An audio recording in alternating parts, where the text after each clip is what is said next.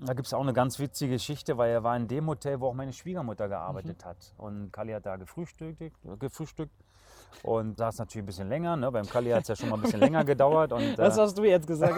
Das würde ich mir ja, niemals ist ja erlauben. auch so, aber ich glaube, er ist auch nicht böse, das weiß er selber. Meine Schwiegermutter hatte dann einen Zeitungsartikel. An irgendeinem Tag war dann ein Zeitungsartikel von mir und er hat es einfach so auf den Tisch geknallt und gesagt, schauen Sie doch mal her, Kalmund. Das wäre Ah. doch einer was ne? für Leverkusen so. mit, mit dem Ton genau, quasi schon. genau. Mit Kultkicker Podcast. Moin und herzlich willkommen beim Kultkicker Podcast. Hier ist der Martin. Wir sind mal wieder für euch durchs Land gezogen, um die Fußballhelden unserer Kindheit zu treffen und sind dabei in Bechen gelandet. Dort in der Nähe von Köln haben wir uns mit einer echten Bundesliga-Ikone verabredet, nämlich Carsten Ramelow. Satte 333 Mal stand er in der Bundesliga auf dem Feld, erzielte als defensiver Mittelfeldspieler 22 Tore. Aber wollen wir mal kurz an den Anfang springen? Carsten kommt in West-Berlin zur Welt. Nach mehreren Stationen landet er schlussendlich bei der Hertha und steht mit den Amateuren, den Hertha-Bubis, 1993 im DFB-Pokalfinale. Kann man sich eigentlich heute kaum noch vorstellen. Dort verliert er allerdings gegen seinen späteren Club Bayer Leverkusen. 1995 wechselt er dann auch ins Rheinland und reift dort zum Nationalspieler heran. Er spielt um die großen Titel mit, gewinnt allerdings nie ein. Er ist viermal Vizemeister, zweimal Vizepokalsieger. Es kommt noch dazu ein verlorenes Champions League-Finale 2002 gegen Real Madrid. Und auch mit der Nationalmannschaft wird er wenige Monate später bei der WM in Südkorea ebenfalls nur zweiter Sieger nach der Niederlage im Endspiel gegen Brasilien. Am Kultisch verriet er uns, mit welchem kuriosen Trick seine Mutter die fußballerische Weltkarriere überhaupt erst ins Rollen brachte, was es so für ein Gefühl war, mit den Hertha-Amateuren 1993 im Pokalfinale zu stehen und wieso, weshalb, warum er mit seiner Frau und Andreas Rettich im Laufe einer Wohnungsbesichtigung in Leverkusen aus Versehen in ein schlüpfriges Etablissement gestolpert ist. Ich wünsche euch viel Spaß mit dem Interview. Moin Carsten, Hi, grüß dich. grüß dich. Schön, dass es geklappt hat. Sehr gerne, Ja. freut mich auch. Wir sitzen hier in, in Bechen. Ähm, nicht in der Bayer Arena, wie man vielleicht vermuten würde bei dir. Kannst du mir sagen, warum wir in diesem Dorf, sage ich jetzt mal, sitzen hier im Bergischen? Im Bechen auf dem Fußballplatz. Im Bechen das, auf dem das ist Fußballplatz. schöne Kulisse, oder? Ähm, ja, das ist meine Heimat geworden. Ich lebe schon äh, ganz viele Jahre jetzt hier. Ich bin ja Berliner und ähm, wo ich äh, damals nach Leverkusen gekommen bin, habe ich noch ähm, ja, ziemlich nah am Rhein gewohnt, also eigentlich auf der anderen Seite jetzt von Bechen. Wir sind ja hier im Bergischen Land und ähm, das sagte mir früher auch nichts weiter. Und irgendwann war ich auf Haussuche und bin im Bechen gelandet. Hier in Kürten ist die Gemeinde Kürten, dann im Bechen äh, gelandet. Und ähm, ja, mir hat so gut gefallen. Es ist sehr, sehr ländlich, wunderschön. Ich meine, ihr seid ja jetzt hier so ein bisschen durchgefahren. Ja, ich glaube, du kannst es bestätigen. Also diese Absolut, Ruhe, ja. diese, ähm, ja, dieses Grüne einfach, ähm, das mag ich unheimlich. Und ich habe, glaube auch schon so einen grünen Daumen, mache zu Hause im Garten so ein, Mhm. ja, nicht ein bisschen, sondern eigentlich schon eine Menge. Und äh, ja, das hat mir auch all die Jahre neben dem Beruf Fußball, ne, wie gesagt, wenn ich mich dann wieder zurückziehen kann, habe diese Ruhe, meine Familie, das war für mich eigentlich so meine, meine Basis und das war sehr wichtig für mich. Ja, wie du schon sagst, du kommst eigentlich aus Berlin. Also das ist ja schon ein, ein krasser Kontrast zu dem Ort, wo du aufgewachsen bist. Würdest du dann jetzt auch mittlerweile sagen, dass hier das, das Bergische, das Rheinland, ist das deine Heimat geworden? Also ist es dein Zuhause? Oder? Absolut, ja. Die Frage ist ja nach der Karriere, na, viele gehen auch wieder zurück. Die Frage haben wir uns natürlich auch gestellt, aber das war relativ schnell klar, dass wir das nicht tun werden. Ähm, ist richtig, ja, ich komme aus Berlin, habe da aber auch schon außerhalb gewohnt, also nicht jetzt so im Zentrum drin. Ähm, hier ist es natürlich noch ländlicher, aber ich habe ja Köln in der Nähe, ich habe Düsseldorf in der Nähe, also ich sag mal so in 40, 45 Minuten bin ich eigentlich in den Großstädten. Und ich bin dann auch mal gerne da, sehr gerne in Köln, aber ganz ehrlich, ich freue mich, wenn ich wieder nach Hause fahre. Ich fahre ins Bergische Land, ins Grüne, alles ein bisschen ruhiger und ähm, ja, man wird ja auch älter irgendwie und ähm, ich genieße das einfach. Ja, also kann ich auf jeden Fall nachvollziehen, wenn ich mir hier das äh, so angucke. Nichtsdestotrotz wollen wir mal mit Berlin starten, weil da ja auch, ähm, ja, da ist nicht nur der Mensch äh, Carsten Ramelow groß geworden, sondern auch der Fußballer. Erzähl uns doch mal, wie kamst du zum Fußball und war das mit dem Fußball lieber auf den ersten Blick? Ich glaube nicht, oder? Nicht ganz. Ja, wie es halt so ist, wenn man, äh, ich glaube, für die Eltern ist es oder sollte es eigentlich schon wichtig sein, dass die Kinder Sport treiben. Ähm, den sie sich natürlich selber aussuchen. Also so habe ich das mit meinen Kindern, die sind jetzt schon groß, aber da haben wir auch immer großen Wert drauf gelegt. So war es bei mir früher auch. Ne? Meine Eltern wollten eigentlich, dass ich mich bewege. Ich war eigentlich schon immer viel draußen an der frischen Luft. Ich bin ja wirklich in so einem ähm, Hochhaus groß geworden. Also es war wirklich so ein sozialer Wohnungsbau und ähm, wir hatten nicht viel. Wir hatten eine ganz kleine Wohnung. Ne? Wir hatten, ähm, oder zu Hause waren wir sechs Kinder. Ähm, ich habe also noch fünf Schwestern kannst dir vorstellen, dass es teilweise ziemlich hart war, obwohl die Älteren schon, schon irgendwann raus waren. Ne? Ich ja. bin jetzt so mit der Jüngsten bin ich groß geworden und es war eine total schöne Zeit. Also mhm. Also das war, ähm, wie ich gerade sagte, wir hatten nicht viel, eine ganz kleine Wohnung. Ähm, das waren 17 Stockwerke und oh. äh, ja, davor war wirklich äh, so ein Bolzplatz. Also mhm. und da bin ich groß geworden. Mhm. Ähm, meine besten Freunde waren Türken, also es war so Multikulti im Haus, kann man sich vorstellen. Ne? Jede Etage ja, hatte fünf, sechs Wohnungen. Also da war richtig was los und dementsprechend war auch immer was auf dem Fußballplatz los. Ja, und so hatte ich immer schon natürlich dann äh, Berührungspunkte mit dem Fußball und dann mein Vater meinte irgendwann mal, komm, lass uns doch mal zum Verein gehen, ne? so ja. eine Mannschaft spielen richtig und das wird dir auch gut tun, das macht auch Spaß. Und so, ja, okay, können wir ausprobieren. Große Euphorie war noch nicht da und es war auch die ersten Trainingseinheiten, also sehr schleppend und ich hatte echt keine Lust und stand eigentlich nur rum auf dem Platz. Also es war sehr anstrengend, glaube ich, für meine Eltern auch. Und äh, ja, bis meine Mutter dann irgendwann eine tolle Idee hatte. Und, ähm, Willst du da vielleicht mal näher drauf eingehen? Ich weiß jetzt gar nicht, wovon du sprichst ja. in dem Moment. Ja, ich stand halt nur auf dem Platz und Fußball ist halt Bewegung. Und meine Mutter irgendwann ähm, hat sie die witzige Idee gehabt. Ich äh, stand da mal so mit den Händen in den Hosentaschen, ja. habe mir das alles schön angeschaut, was die Jungs da so treiben. Und ähm, da hat sie gedacht, ich nehme einfach mal die Hosentaschen zu. Somit konnte ich ja meine Hände nicht mehr irgendwie wegtun ja. und dumm rumstehen, sage ich mal. Und äh, ja, das fand ich irgendwie doof. Ich okay, bewegst dich doch ein bisschen. Ne? Man muss ja auch die Arme mitnehmen. Mhm. Und dann, ja, und dann nach drei, vier, fünf Mal hat es funktioniert. Also ich kann mich natürlich nicht mehr so dran erinnern, aber ähm, dieses erste Mal wahrscheinlich aufs, aufs, Tor schießen, wenn er dann reingeht, mit der Mannschaft zu jubeln, im, im, so ein Trainingsspiel zu gewinnen und so, das hat mir auf einmal unheimlich viel Spaß gemacht. Aber ich wirklich die ersten Einheiten, also ich habe auch teilweise geheult und ich wollte da nicht mehr hin. Und ja, so der zweite Versuch, nochmal dieses Anschieben von meinen Eltern, ne, wie es manchmal so ist, mhm. ohne jetzt wirklich Druck auszuüben, ähm, das hat was gebracht. Und ähm, ja, dass ich dann so eine Karriere hinlege, das war, das war natürlich unglaublich, ja. Ja, und das ist dann interessant, weil du hast dann unter anderem bei Tennis Borussia gespielt, bei Tasmania Berlin, bei Zehlendorf, bevor es dann, äh, bei Siemensstadt glaube ich ja. auch, bevor es dann äh, zur Hertha ging, erst in der A-Jugend, glaube ich, zweite Jahr A-Jugend erst. Genau. Ähm, bis dahin, bist du zur Hertha gewechselt. War da schon irgendwie der Gedanke Profi da oder war Fußball da für dich einfach nur eine große Leidenschaft?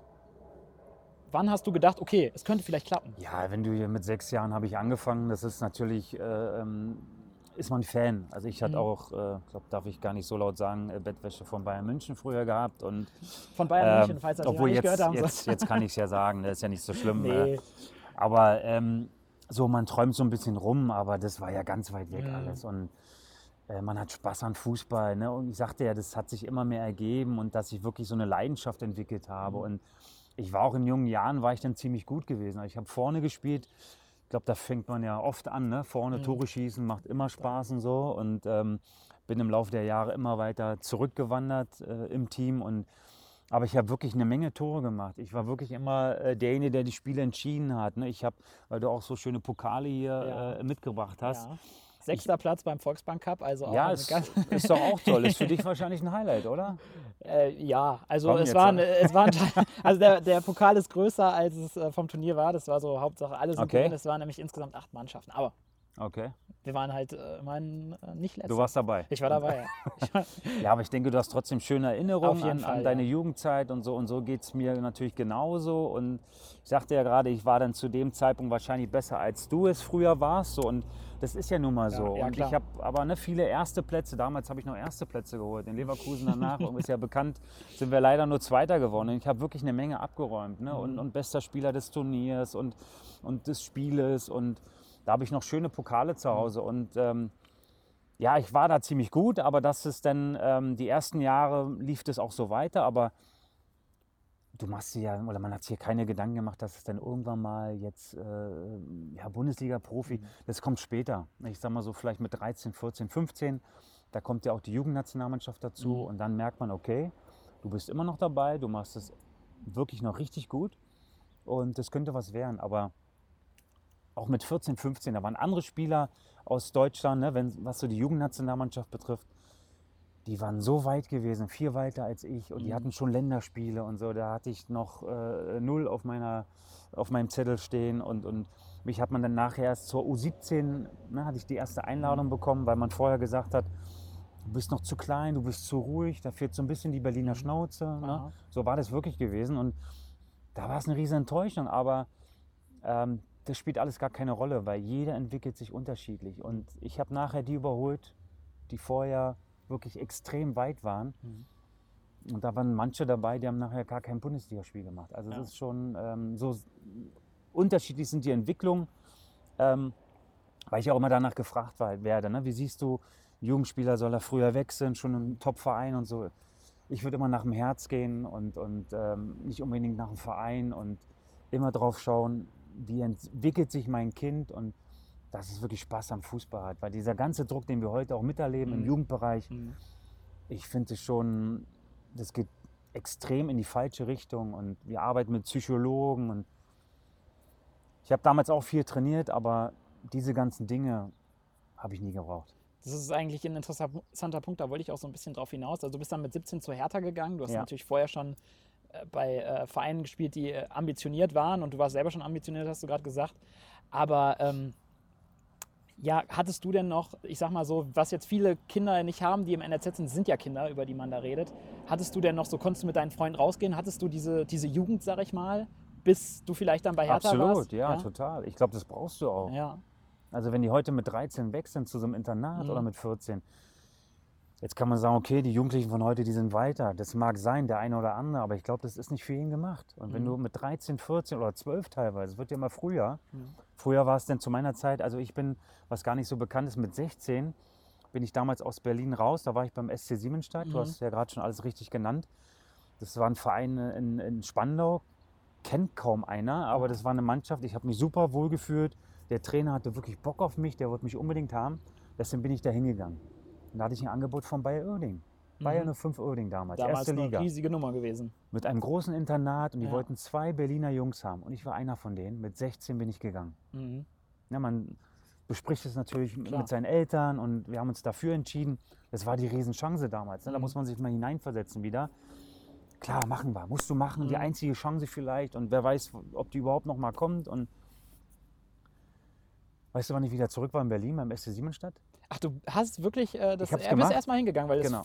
Ich taucht wirklich gemacht. in keiner Vita auf bei dir. Ich habe es Genau. zumindest nicht gefunden. Ja, ich erzähl's dir mal, Ja. so wie Ja. jetzt hier oder wenn ich irgendwo mal auf Veranstaltungen bin und, oder zu dem Thema, wann sollen die Kinder wechseln. Und ich, es gibt ja kein Rezept, Ja, klar. was ich habe, wo ich dann jedem Kind sagen kann oder den Eltern, so funktioniert das. Und Mhm. ich bin gewechselt. Ich war genau nach sieben Tagen war ich wieder zurück in Berlin. Wow, okay. So, ja, ich hatte so Heimweh. Für mich Mhm. war das, ich, und da kriege ich Gänsehaut, weil ich diesen ersten Tag, ich bin ins Rheinland gefahren, dann sollte ich da Chemielaborant machen. Ich meine, mit Ach so, Bayer mhm. bietet sich ja an. Mhm. Ne, Chemielaborant war natürlich meine absolute Stärke. Chemie, glaube vier oder fünf in der Schule gehabt. Beste Vorzeichen. ja, das war alles so. Ich äh, habe mich da rumgedackelt auf dem Gelände, habe mich dann angemeldet. Und also der erste Tag und dann abends zum Training. Meine Eltern hatten mich ja noch Mhm. äh, nach Oeding gebracht. Und dieser Abschied, das ist eingebrannt. Aber so negativ, da kriege ich echt Wow. Gänsehaut. Und das ist für mich so ein Erlebnis gewesen. Ach, ich, ja, ich wollte wieder nach Hause. Mhm. Ich konnte es aber natürlich nicht meinen Eltern direkt sagen. Mhm. Äh, meine Schwester, die mich äh, ähm, morgen mal wieder hier im Rheinland besucht, also die jüngste habe ich ja Mhm. gerade erwähnt. Wir haben echt ein tolles Verhältnis. Und die habe ich angerufen und habe mich da ausgeheult. Und jeden Tag und irgendwann Mitte der Woche sagte sie, ähm, Brüderchen, ich glaube, du musst nach Hause, das, das bringt nichts. Ich rede mit Eltern, ich habe gesagt, mach es bitte. Und weil diese Entscheidung jetzt wieder alles zurückzunehmen, mit meinen Eltern zu reden, also dieser Freitag ne, gab es Gespräche, meine Eltern haben mich wieder abgeholt. Also die sind wieder ins Rheinland gefahren oder kamen wieder ins Rheinland. Ähm, der Jugendmanager, ne, also alle vom Verein, der Präsident, die waren da, der Trainer waren da ne, und alle haben mich nochmal versucht zu überreden. Und ich weiß nicht, wie ich es gemacht habe letztendlich. Und, und gut, meine Eltern, äh, ähm, schön, dass sie ja, da auf mich auch gehört haben. Ne? Man weiß ja in so einer Situation, komm, du versuchst doch nochmal und ist alles nicht so schlimm. Und mit so doch vielleicht ein bisschen mehr Druck, den Jungen, ne, dass er unbedingt da bleibt. Das haben sie aber nie gemacht. Und ähm, ich habe mich irgendwie da durchgesetzt. Also ich kann dir gar nicht sagen, wie das so funktioniert, aber ich wollte weg da. Ich wollte wieder nach Hause.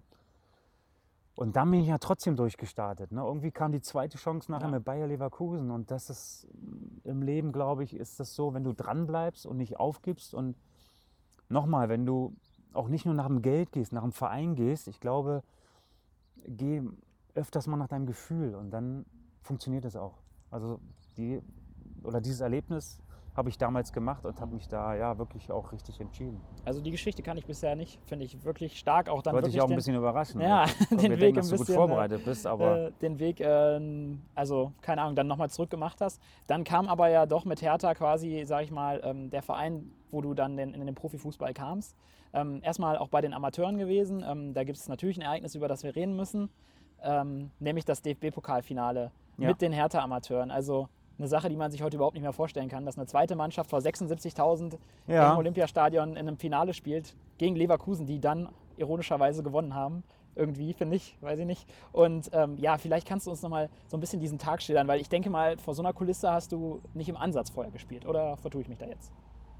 Nein, keineswegs. Das waren ja vorher alles nur kleine Stadien. Das waren dann so Ja. Plätze wie hier. Ne? Mhm. Das, ähm, ja, und dieser Weg halt aus Uerding wieder zurück nach Berlin, das muss ich kurz sagen. Ne? Ich war ja dann drei Monate gesperrt. Durch diese eine Woche war ich Mhm. drei Monate so, gesperrt. okay. Mhm.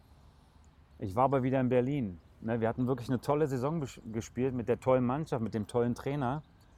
Das war dann bei Und das war Siemensstadt? dieses, Weil bei Hertha genau, bei SC Siemensstadt bin ich mhm. wieder zurück.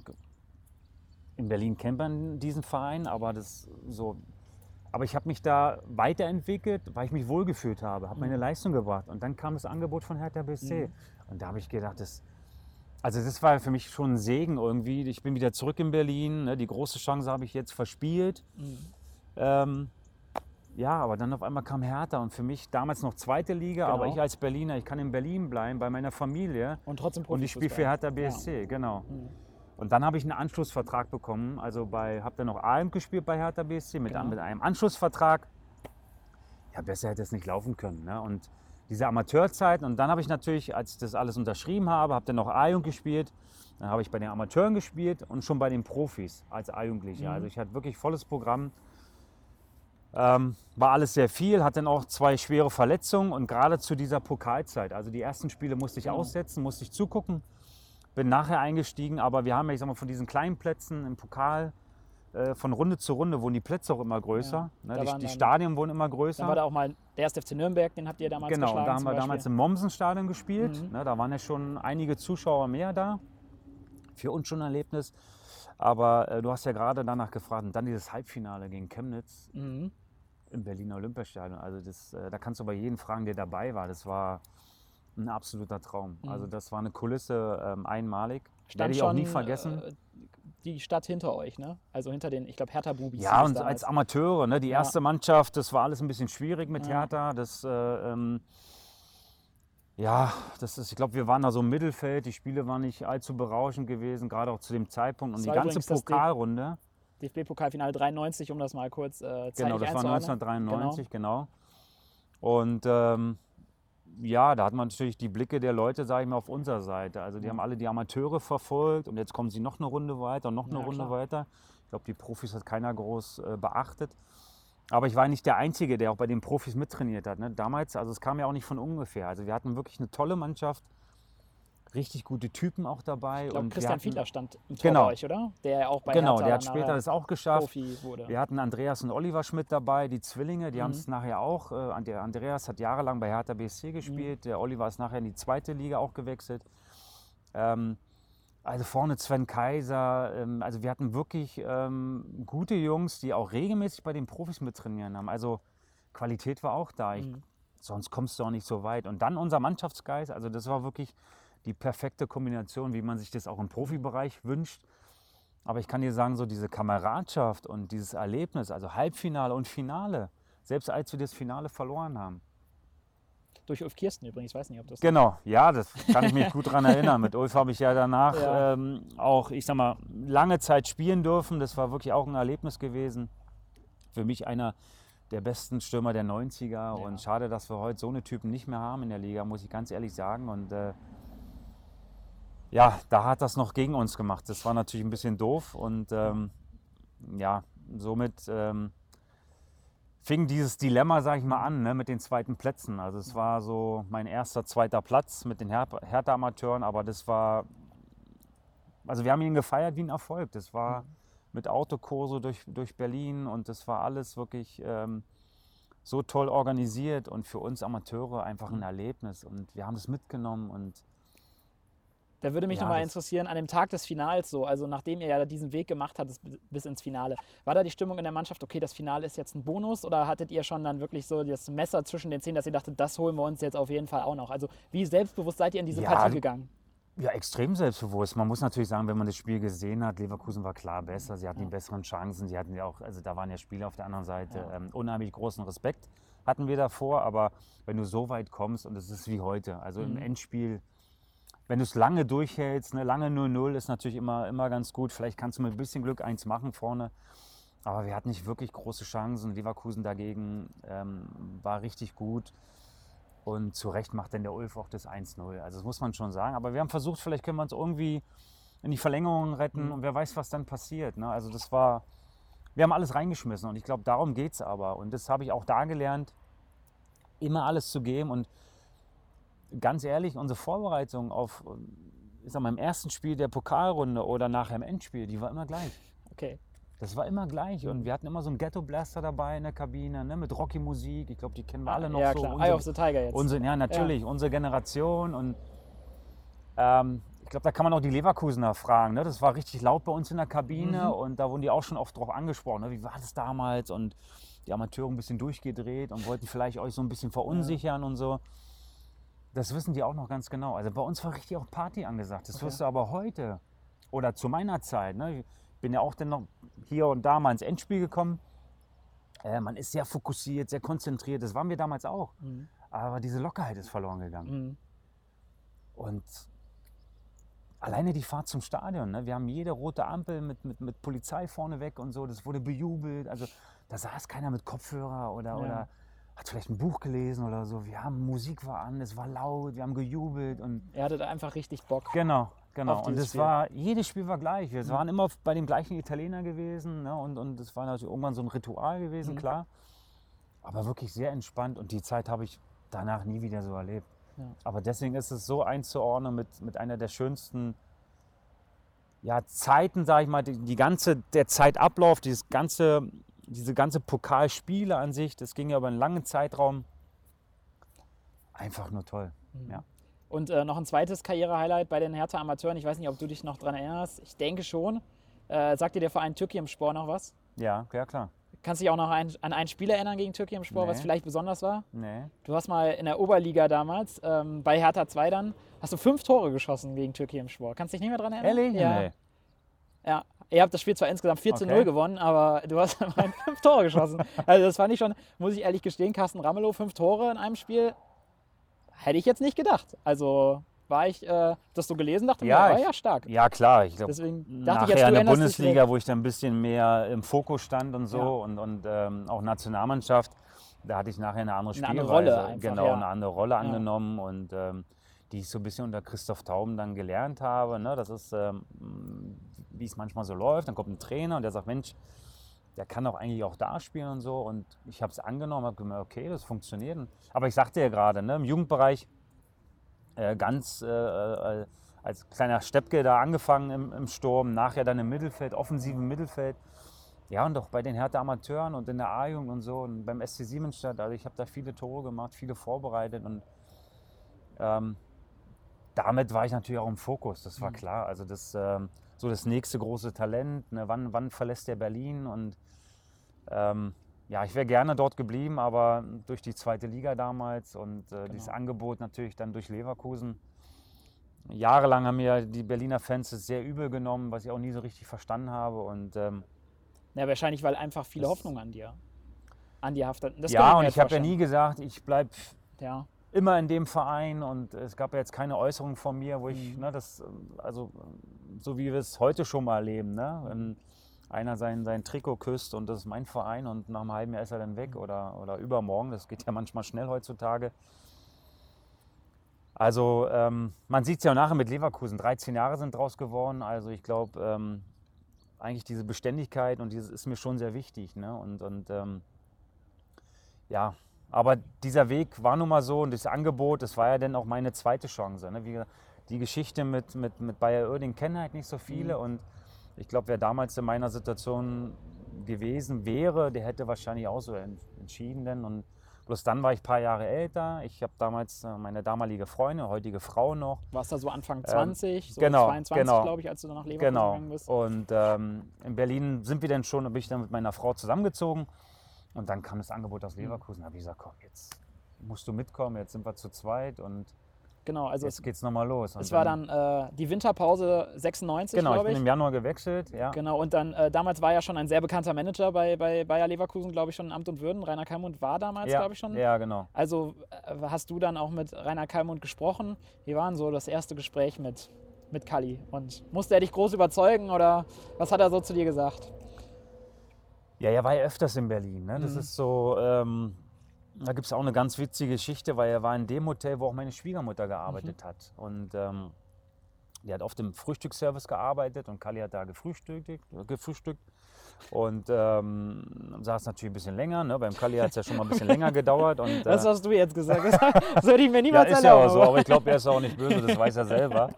Und ähm, ja, hat dann ausgiebig gefrühstückt und meine Schwiegermutter hatte dann einen Zeitungsartikel. An irgendeinem Tag war dann ein Zeitungsartikel von mir und er hat es einfach so auf den Tisch geknallt und gesagt, schauen Sie doch mal her, Kalmund, das wäre Ah. doch einer was ne? für Leverkusen so. mit, mit dem Ton genau, quasi schon. genau. Dann mein Schwiegersohn und so. Und eine ganz witzige Geschichte, aber das weiß der Rainer Kalmund heute noch und das hat er mir schon öfters mal erzählt. Und ja, aber ich glaube, er hatte mich schon länger auf dem Zettel und wie gesagt, er war öfters in Berlin, er wusste ganz genau, welches Talent dort gerade ja, sich auch gut entwickelt und, und wahrscheinlich schon Jahre zuvor wird man da beobachtet und wie es heute auch so ist. Ne? Und ja, aber so die ersten Gespräche, ganz ehrlich, kann ich mich gar nicht mehr so dran erinnern. Und ähm, ich weiß noch, wie ich den ersten Vertrag bei Hertha unterschrieben habe. Ähm, auf der Geschäftsstelle, das war noch so ein Erlebnis, aber nachher ist dann so, man hat ja seinen Berater dann auch, dann werden da so die Gespräche geführt, ne? es wird alles vorbereitet. Da muss man einfach nur irgendwann die Unterschrift geben und dann war die Sache auch durch. Und dann ging es ins Rheinland. Ähm, Gibt es auch eine ganz, ich weiß nicht, die Geschichte mit der Wohnungsbesichtigung, die ist ja gar nicht mal so unbekannt. Also die Bild-Zeitung hat dann Ja, damals, ja, ja, klar. Ähm, ja, vielleicht äh, würdest du sie gerne noch mal erzählen. Also ich finde sie halt natürlich total witzig. Ähm, ich denke unsere Zuschauer auch. Also wenn es dir nichts ausmachen würde, ja. Wa- äh, Ja, das ist immer schwierig so rüberzubringen, ne? weil die wirklich in der Situation, wenn man damals als junger Spieler, man geht oder fliegt ins Rheinland und wir wollten zwei Tage waren wir hier, um halt Wohnungen zu besichtigen und äh, waren dann mit dem Andreas Rettich unterwegs. Ich glaube, der ist auch in der Bundesliga bekannt, Bekannt, und ähm, wir haben heute noch guten, guten Kontakt. Auch diese Geschichte, ne? ich, ich hatte ihn auch gefragt, können wir darüber reden und er wurde auch an- dann angesprochen, Ja. sagt, ja klar, ist doch kein Thema. Wenn so ein bisschen Zeit vergeht, dann kann man ja auch über Ja, manche klar. Dinge reden. Man weiß halt nie in der aktiven Zeit, was wird draus gemacht und Mhm. naja. Und wir haben uns ein paar Wohnungen angeschaut und dann irgendwann in Opladen, mitten in Leverkusen, ähm, ja, war eine weitere Wohnung, die wir uns angeschaut haben und äh, an so einer Tankstelle und die Lage war schon so ein bisschen komisch. Ne? Wir haben da, sind da rumgeirrt, haben gesucht, haben den Eingang gesucht, die Hausnummer haben wir nicht gefunden und ja, und dann irgendwann seitlich der Tankstelle, so hinten drin, sagte Herr Rettich, ich glaube, hier müssen wir klingeln, hier sind wir richtig, ja. Ja, und er klingelt und dann hat sich nichts getan und naja, klingelt und hat richtig Sturm geklingelt. Und dann irgendwann öffnet die Tür und dann eine wirklich leicht bekleidete Dame. Und Aha. ich habe äh, im ersten Moment hab, hat es gar nicht so bei mir Klick gemacht. Ne? Ich Ja. habe es, Herr Rettich, äh, also in der Situation als junger Spieler, wie gesagt, großen Respekt hatte ich vor dem Angebot, jetzt nach Mhm. Leverkusen zu fliegen. Dann wirst du abgeholt, das ist ja alles top organisiert. Ne? Und dann, Herr Rettich hat sich die Mühe gemacht mit den Wohnungen, wir haben uns alles angeschaut. Und dann hast du so eine, so eine irgendwie so eine spooky Situation, also auch witzige Situation, wo auf einmal so eine leicht bekleidete Frau äh, vor uns steht und Herr Rettich dann äh, zögerte nur und bei ihm hat es einen schneller Klick gemacht. Er sagte, okay, ich glaube, jetzt sind wir hier falsch, weil ähm, er fragte dann, ist das die Hausnummer? Ich so, ja, aber nein, wir müssen vielleicht mal da vorne gucken, weil da gibt es noch einen anderen Eingang. Und Naja, ich und meine Frau, wir haben nur weggeguckt, haben uns dann abgedreht und das war also wirklich, ja, ist halt schön gewesen. Ne? Und ähm, wie gesagt, wenn wir uns mal wiedersehen und ist halt nett, wenn man über solche Geschichten, ich glaube, die hat jeder. Also, um das nochmal wirklich klar Ähm. zu machen, also leicht bekleidete Frau, ihr wolltet eine Wohnung. Achso, wir haben es noch gar nicht erwähnt. wir haben genau. es noch gar nicht ausgesprochen. genau, genau. Also, es war ein Puff. Es war ein Puff gewesen, genau. Wir sind, äh, ja, muss man aber so klar sagen. Also, genau, genau. Oder Bordell, also ein ja, bisschen ja, gut, sanfter, Bordell, genau, klar. ja. Etablissement. Etablissement, genau, ja. Hört sich ein bisschen eleganter an. Aber ähm, Meine Fußballkarriere geht hier. wir sind nicht bergab. im Puff gelandet, sondern kurz vor dem Puff, sage ich mal. Aber ja, wirklich eine ganz, ganz äh, irre Geschichte und erinnere mich gerne daran zurück. Also auf jeden Fall ein interessanter Start mit Leverkusen, was ja auf jeden Ja, Fall trotz, der, zwei, Start, trotz ja. der zweiten Plätze, die du schon erwähnt hast, ja schon einfach ein, ein, Volltreffer war, oder? Würde ich jetzt sagen. Ähm, diese erste Halbserie hast du schon viel gespielt. Ihr wart mit der Mannschaft aber nicht so erfolgreich. Und dann, ihr seid, glaube ich, relativ knapp dem Abstieg sogar Ja, ja, entgangen in genau, da gab mit ja dieses 6-1. legendäre Spiel, also äh, zum Schluss, das letzte Genau. Spiel eigentlich gegen Kaiserslautern. Genau. Was wir denn 1-1 gespielt haben und damit sind wir in der Liga geblieben. Ja, das, das hatten wir viel Glück, auch für meine Karriere. Wer weiß, Ja. ich kam ja aus der zweiten Liga. Wäre dann vielleicht wieder, oder ja, mit großer Wahrscheinlichkeit in der zweiten Liga geblieben. Mhm.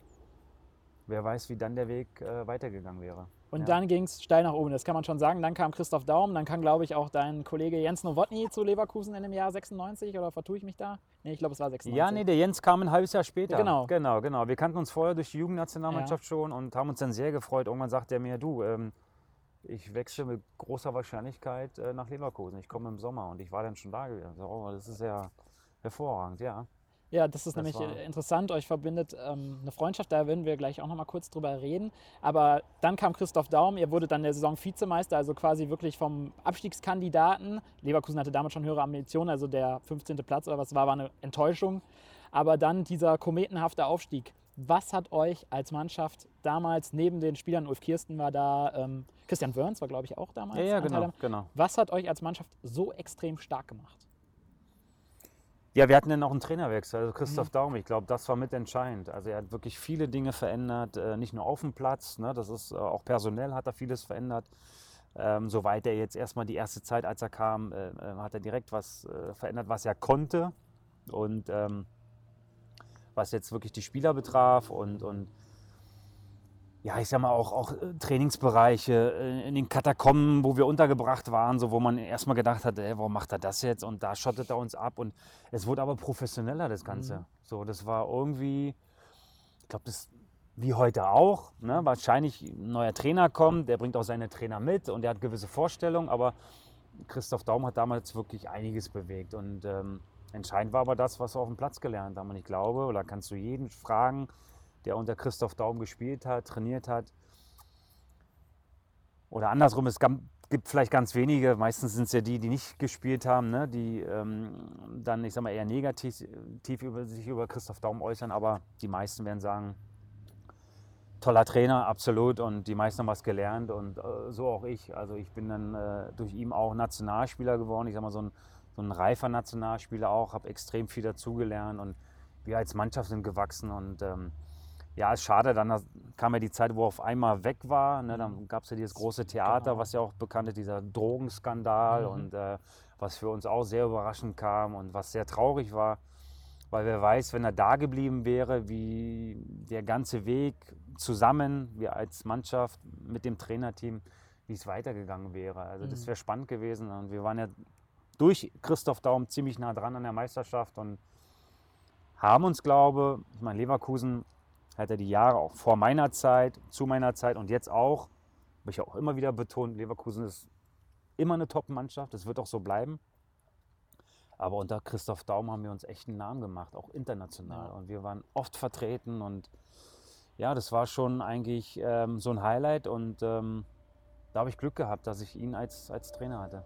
Ja, das ähm, würde ich, also Leverkusen, das ist ja unbestritten, wie erfolgreich ihr wart. Ihr wart dann unter Christoph Daum auch noch ähm, 99 nochmal Vizemeister und dann 2000, das war dann, glaube genau, das diese- Unterhaching-Spiel. dieses ne, ja Unterhaching-Spiel, bekannt. wo er- Genau, ja.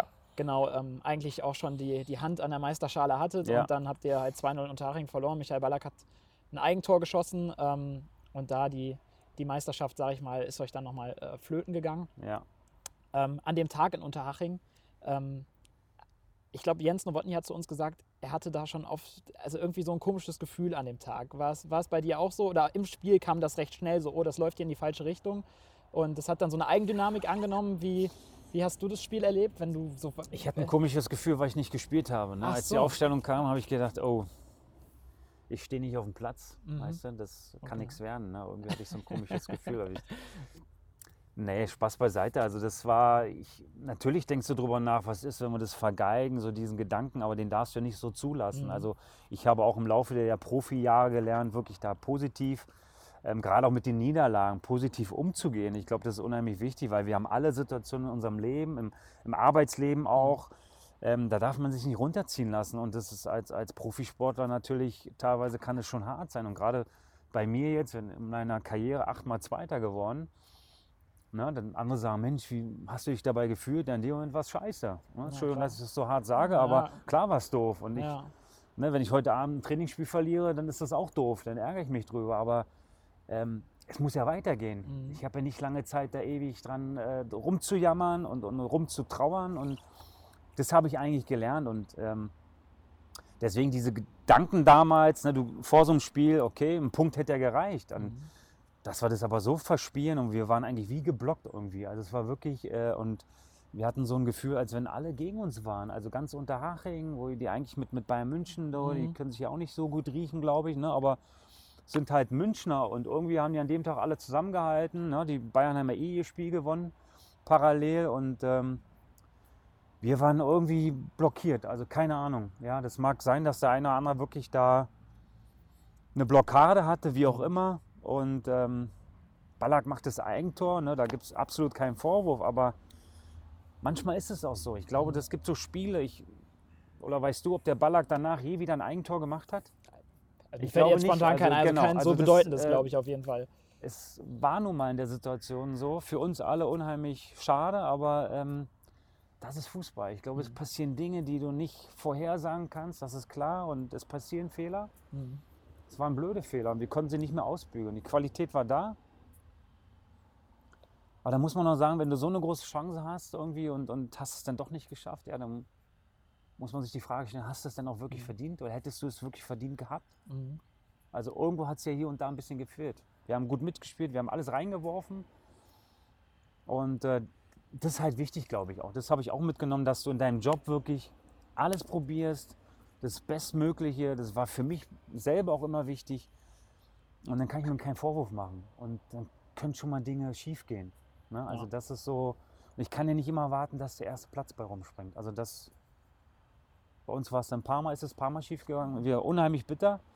Aber jetzt sitze ich hier, glaube und kann ähm, positiv zurückblicken. Ich kann drüber lachen. Ich freue mich, wenn ich drüber erzähle. Und es war so eine schöne Zeit und die kann mir auch keiner äh, irgendwie mies machen. Apropos schöne Zeit, da fällt mir noch was ein, was Jens Nowotny uns gesagt hat. Nochmal noch einen kleinen Sprung zurück in diese erste Saison unter Christoph Daum. Ja. Da hat der Jens uns nämlich gesagt, ähm, dass ihr da auch viele Mannschaftsabende hattet, die auch ähm, ja, sehr, sehr lustig waren. Ähm, er, hat, er, hat, er hat gesagt, ihr hattet jede Woche eine Party. Meine erste Ja, Frage, so- war es jede Woche eine Party und ähm, ja, Ja, wie, ja, wie hast du aber- diese, diese Mannschaft so aber- erlebt, so rein neben dem Platz? Aber hallo, ja, da ging die Post ab. Das war, ja, das, nee, wir haben uns schon getroffen. Oh, Party hört sich immer so, ne, Mhm. jetzt weiß ich, nach, nach Saufen an oder sowas, aber Party war auch so zusammenkommen. Also es war Mhm. irgendwo hatte einer eine Idee gehabt oder Ist ja heute auch Ich nicht mehr so üblich. früher war Zecke oder? Neuendorf, ich meine, das kennt man Ja, auch aus der Bundesliga, früher Hertha BSC, und dann wirklich ein sensationeller Typ und der war auch immer so, Mensch, komm, wir machen bei mir was oder dann, dann ne, der hat dann oft eingeladen oder wir haben uns woanders getroffen oder außerhalb Mhm. mal getroffen. Also wir waren mittags zusammen essen, ganz oft, ne, zwischen den Trainingseinheiten.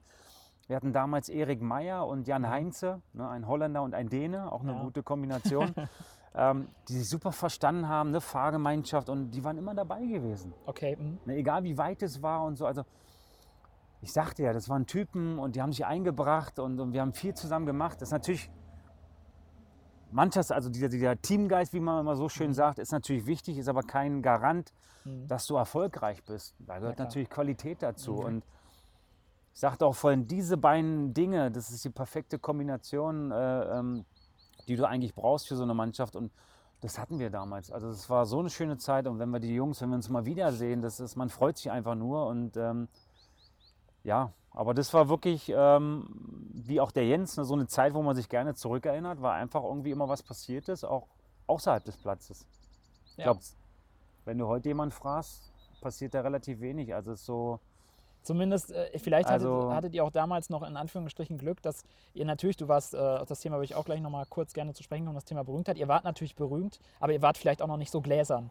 Und ihr hattet vielleicht auch noch ein bisschen mehr die Möglichkeit, einfach ein bisschen normaleres Leben zu führen. Würdest du sagen, das stimmt oder würdest du sagen, also wenn kann wir. sein, die, genau, die sozialen Medien, und das hat sich natürlich extrem entwickelt in Ja. den letzten Jahren, aber ich ähm, sag dir auch, das ist so ein Thema, ich muss es ja nicht mitmachen. Mhm. Es gibt Also ich meine, wir haben uns auch draußen bewegt oder wenn Ja. wir in Köln weg waren, ne, dann ist je nachdem, da gab es auch äh, ähm, unschöne Situationen, sage ich mal, ne, als Leverkusen oder Mhm. so, da musst du ja aufpassen, wo du dich bewegst und so. Also es war schon so, du, wir mussten schon gucken, was du machst und wann du auch was machst. Mhm. Das ist ganz wichtig. Also ich muss ja wissen, wenn morgen Spiel ist, dann treffen wir uns noch, gehen wir aus oder stehe ich irgendwo und rauche eine oder trinke eine. Mhm. Also es gab ja auch zu meiner Zeit viele, die geraucht haben oder so, die auch mal gerne ein Glas getrunken haben. Ist ja nichts Schlimmes, Mhm. wenn einer seine Leistung bringt. So.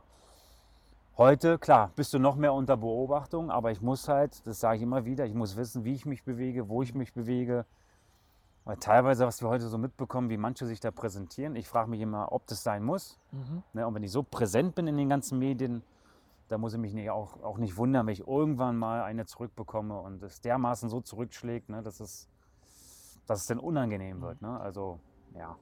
Was ich mir in der Zeit, wo du jetzt Profi warst, jetzt auch mal dann noch ein bisschen später, du hast gesagt, äh, du hast ja zwei Kinder und dann waren ja auch wahrscheinlich mal, denke ich mal, auch Kinder bei euch so zum Spielen, die vielleicht auch wussten, okay, das sind die, das, wir sind jetzt bei Ja. Carsten Ramelow zu Hause.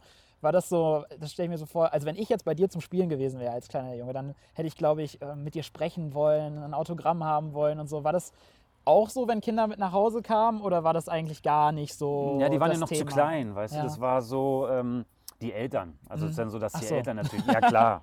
Und wenn sie dann die Kinder gebracht haben oder abgeholt haben, ne, die, man ist ja auch neugierig.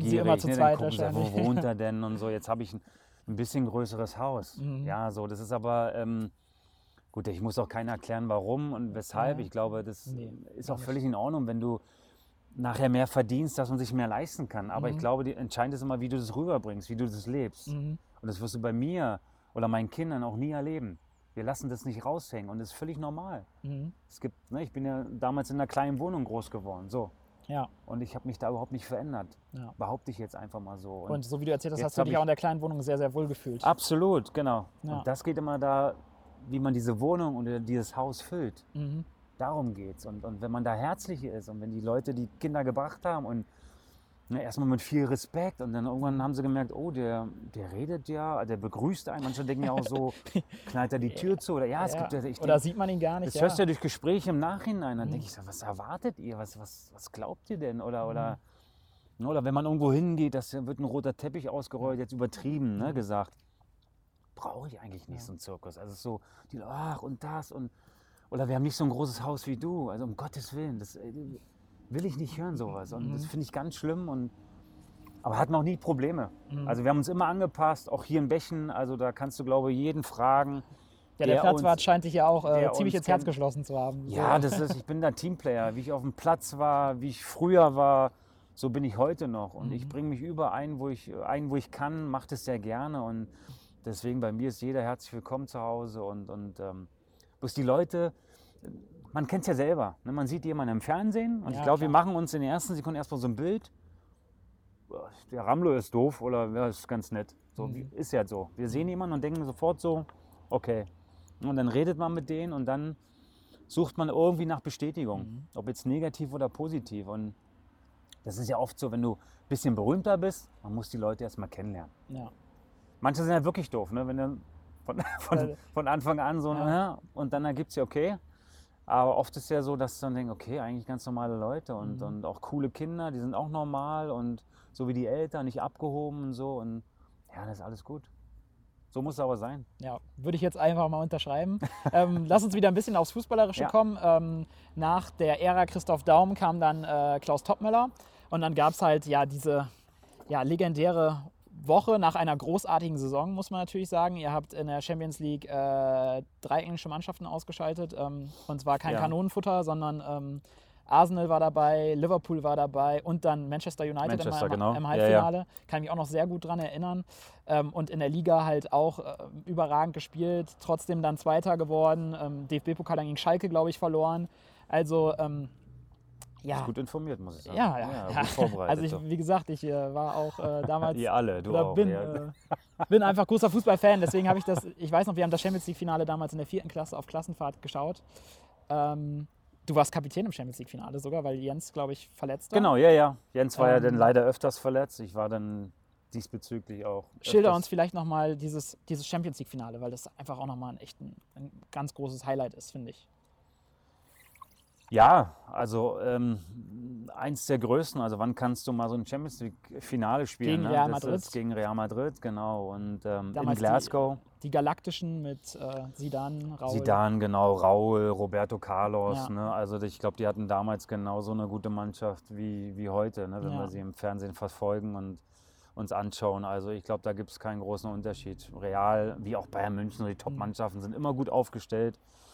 Und ähm, ja, unheimlich großen Respekt, muss man wirklich sagen. Also alleine vor Sidan und Raul, für mich persönlich jetzt. Mhm. Und, und ähm, Ist, glaube ich, auch so ein, so ein bodenständiger Typ. Also sagt man ihm zumindest nach. Raul? Ja. Ja, also wir haben ihn ja auf Schalke erleben Mhm. dürfen. Ähm, ja, was man so gesehen hat, ich auch aus der Ferne, muss ich sagen, ähm, super. Also ist einer, der sich anpassen kann und nicht den großen Superstar äh, raushängen lässt. Und ähm, wo ich für mich selber sagen muss, ich sehe die immer noch so für mich selber in so einer anderen Liga. Also ich habe schon ein gutes, hohes Niveau gespielt.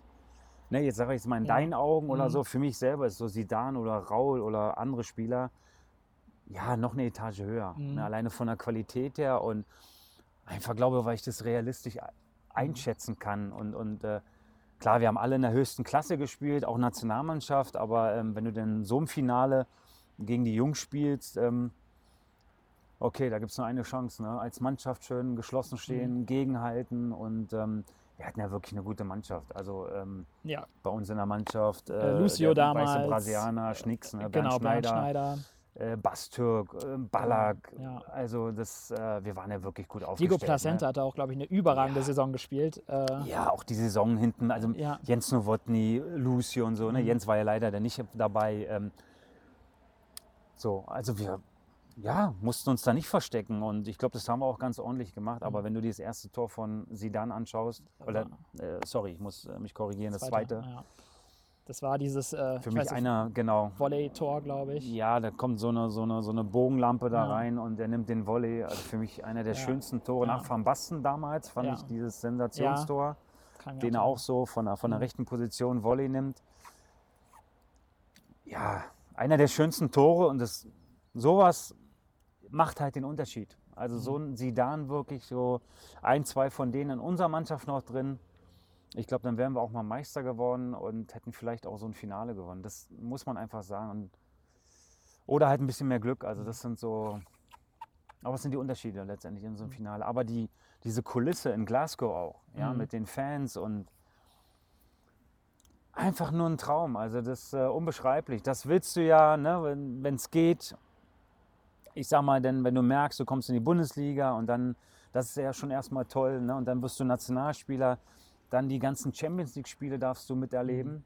Du bist mittendrin und ähm, das willst du natürlich, wenn es geht, auch, auch mitmachen alles. Und ja, von Verletzungen bin ich da auch verschont geblieben. Ne? Das ist auch immer wichtig. Also das, äh, außer die letzten anderthalb Jahre hatte ich so ein bisschen zu kämpfen, aber im Grunde genommen, wie gesagt, sind es tolle Erlebnisse gewesen, die mir keiner nehmen kann. Und ich kann da wirklich nicht negativ drüber reden oder, oder auch nachdenken. Ne? Das ist zu der Zeit schade, ne? Mhm. können wir abhaken.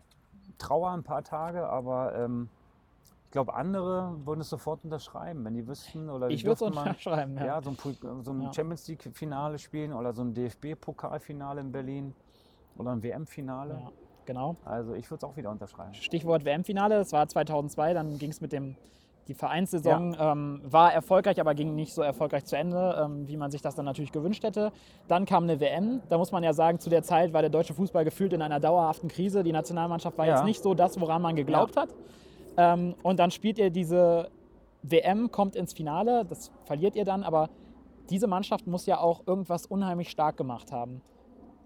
wie ähm, hast du die Zeit erlebt, diese Weltmeisterschaft, diese Truppe? Mit dem jungen Miro Klose. Ja, genau. ja- also von wenn du mal die Mannschaft durchgehst, die einzelnen Spieler, wir waren ja schon äh, ähm, gut dabei. Also Ja. von den Namen her, das äh, Klose vorne, wir hatten Frings dabei, Stimmt, ja. äh, Ballack war dabei, also äh, hinten Metzel da mit Thomas Linke, so, also Und Oli Kahn äh, natürlich. äh, Marco Bode und äh, so, wir hatten schon Oliver Bierhoff. Carsten Janka auch noch dabei. ja, ne? Carsten Janka Ja, war klar. dabei. Also soll mir einer sagen, das, das, das war nichts. Also von Mhm. der Qualität, da waren wir schon äh, äh, gut aufgestellt. Ich gebe dir recht, ne, das, das hat man ja auch mitbekommen. Wir hatten natürlich schon Spiele dabei, äh, wo wir nicht so überzeugt haben. Wir haben uns sehr schwer getan. Wir mussten ja durch so eine Qualifikation gehen. Mhm. Genau, ja. Wir standen ja kurz davor auch, das wäre das erste Mal übrigens Ja. gewesen, ne, dass eine deutsche Mannschaft nicht äh, bei einer Ja. WM dabei ist. Ähm, das wäre natürlich eine Katastrophe gewesen. Und da habe ich wirklich auch diesen Druck, man redet ja immer von Druck, welchen Mhm. Druck spürt ihr da und so, dieses Spiel in Dortmund, Dortmund äh, Mhm. damals. Ähm, ja, also wir mussten in dieses Quali-Spiel gehen und, und ähm, gegen die Ukraine war das ja gewesen. Genau, mit Andrei Ja, Shevchenko Genau, damals. damals mit den Top-Stürmer. Genau.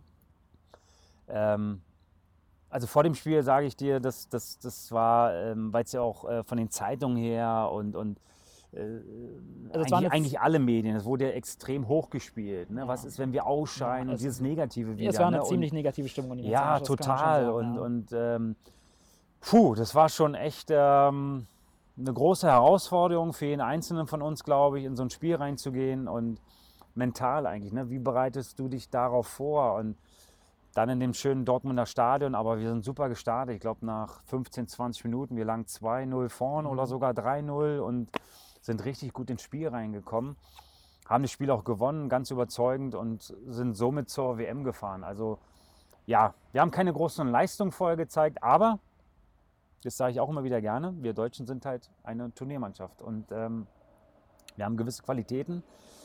Ähm, Gerade dieses, ähm, ja, viel Herz, viel Kampf und ähm, viel Bereitschaft. Ich glaube, da sind wir einigen Nationen voraus und es war schon immer so gewesen, dass wir zum richtigen Zeitpunkt auch die richtige Einstellung finden und dass wir auf dem Punkt eigentlich da sind. Und ähm, das hat uns auch wieder ausgezeichnet. Und ich glaube, jeder Einzelne, weil wir auch so ein bisschen abgeschrieben wurden vorher, ähm, wir wollten es einfach auch ähm, den Leuten zeigen, also uns beweisen und ganz Deutschland auch zeigen, dass man mit uns rechnen kann. Ja, Ja, also äh, ihr seid dann ja ähm, ins Finale gekommen. Ähm, Ja. hattet natürlich auch ähm, mit Oliver Kahn hin und wieder dann einen Torwart hinten drin, der da auch dann ja er hat eine gute, sehr, sehr, sehr, sehr wichtig gute war. WM gespielt. Ja. Ähm, das WM-Finale sicherlich auch ein großartiges Erlebnis.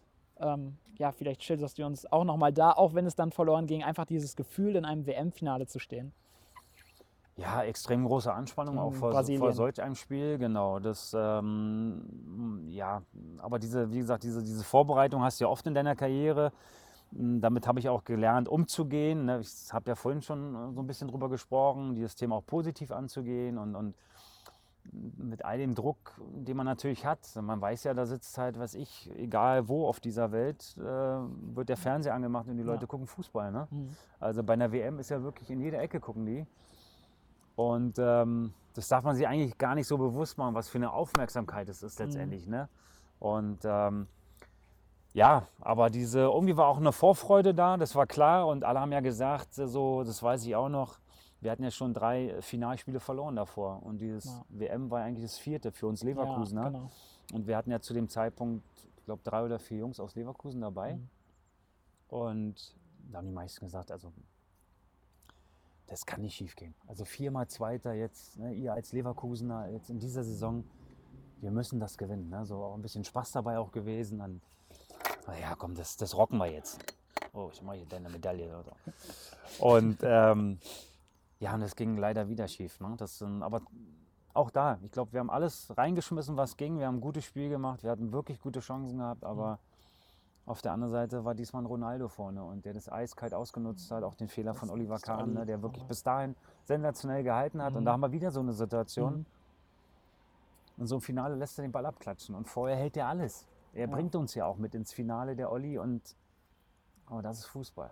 Das ist einfach so. Ja, das ist Fußball. Jetzt würde ich mal kurz einen kleinen äh, Zwischenstopp einlegen. Jetzt wollen wir mal ein bisschen über den Fußballer Carsten Ramelow als, als Spieler an sich, ohne Mannschaft drumherum reden. Ähm, wir haben da eine Expertenstimme, hatte ich ja gerade schon angekündigt. Ähm, Ach hey, okay. Genau, und ähm, ich glaube, du, ich weiß gar nicht, ob du ihn früher gemocht hast. Er ist auf jeden Fall in Deutschland auch bei dem einen oder anderen etwas umstrittener.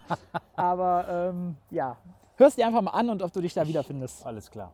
Ich habe Carsten Ramelow immer als einen unauffälligen, und zwar auffällig unauffälligen Spieler erlebt. Einen, der nicht für die Galerie spielt, über den dann nicht große Hymnen gesungen werden, der aber unsagbar wichtig ist für eine Mannschaft. Ein richtiger Trainerspieler.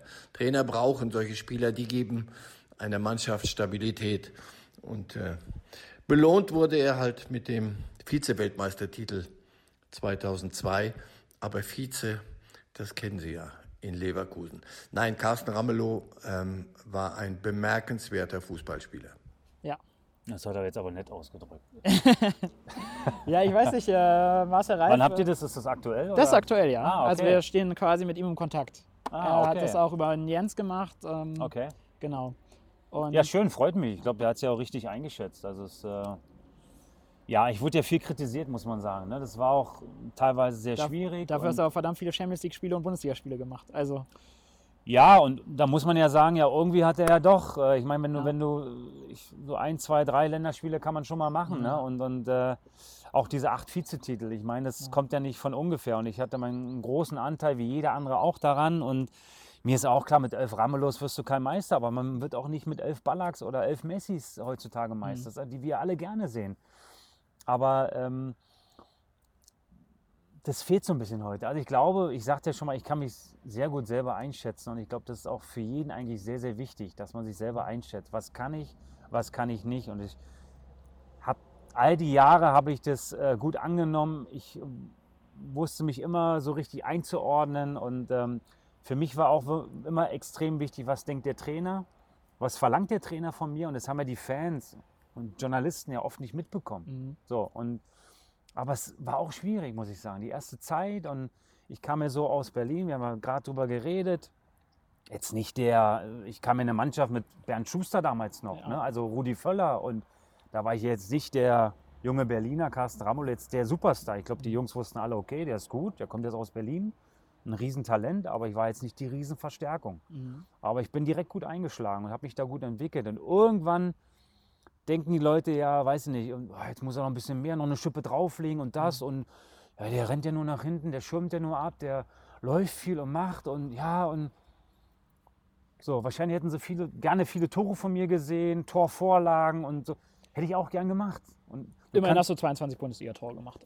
ja, Das auch ja- das ist ja jetzt nicht Ja. so wenig. Nee, ne? so, nicht so und, wenig, Ja, aber die Fall. Leute, ich glaube, viele haben auch die, ähm, lesen halt die Zeitung, haben sich die, die Meinung ähm, der Journalisten dann auch angenommen und habe ich ja oft auch mitbekommen. Ne? Dann, weiß ich, du wirst beurteilt nach dem Spiel nach Noten.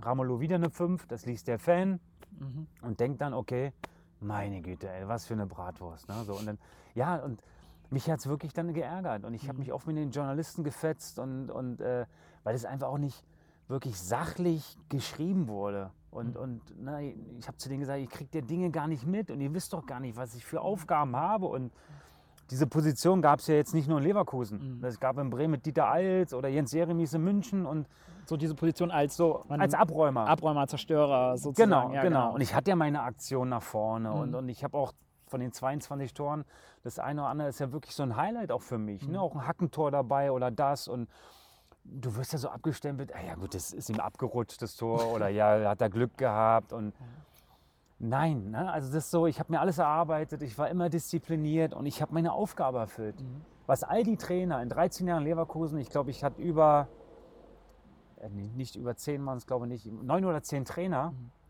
Christoph Daum war ja alleine schon drei, vier Jahre bei uns. Mhm.